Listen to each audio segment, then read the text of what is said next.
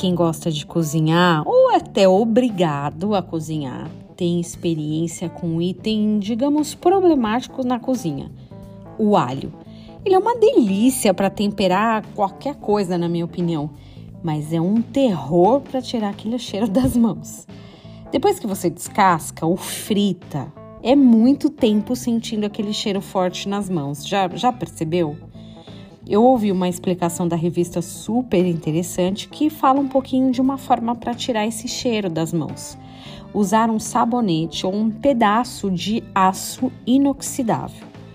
Eu não vou conseguir aqui te explicar nos detalhes as razões científicas, mas basicamente a alicina, que é essa substância que o alho contém, ela oxida com o aço inox.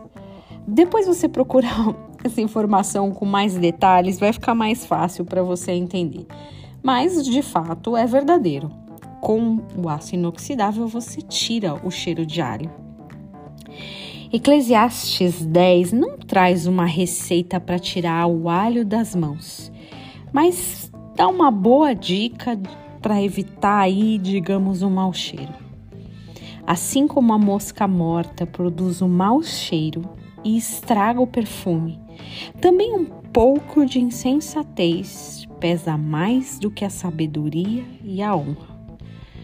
Caramba, só um pouquinho de insensatez pode deixar qualquer discurso, qualquer fala ou uma palavra insensata pode pesar mais do que a honra, mais do que a sabedoria. É isso. Todo o cheiro de um perfume pode se esvair com um mau cheiro de uma palavra insensata ou de um pouco de insensatez. É, pelo visto não vai ter sabonete de aço inox que dê jeito nisso.